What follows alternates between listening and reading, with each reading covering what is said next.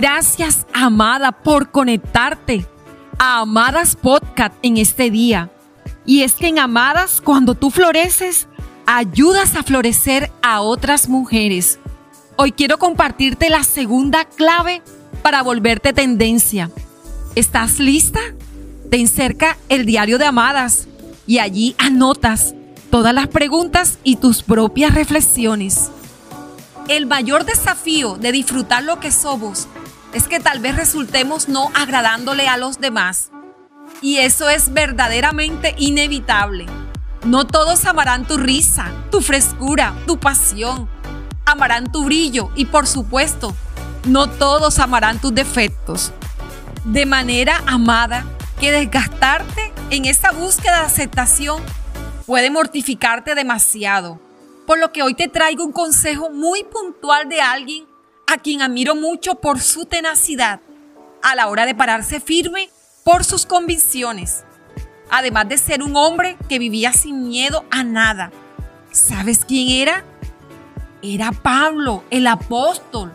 Él usaba frases tan puntuales como, de aquí en adelante que nadie me cause estorbo, porque en mí llevo las marcas de aquel que me salvó.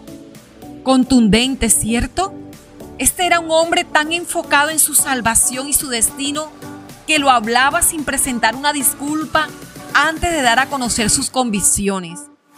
Amada, ¿has tenido una motivación que te haga vivir así, sin miedo a nada?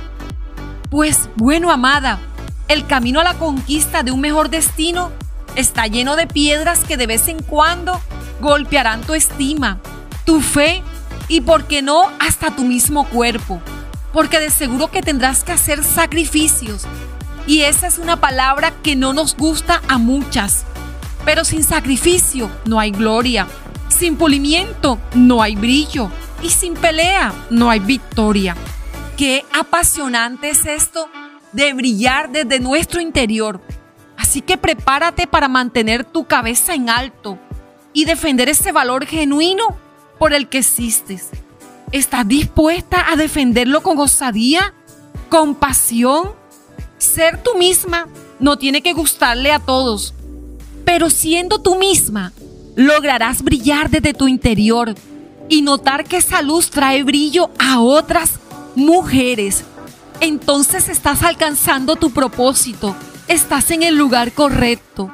Cuando somos genuinas, somos de bendición para muchas mujeres aunque no seamos necesariamente favoritas para muchas.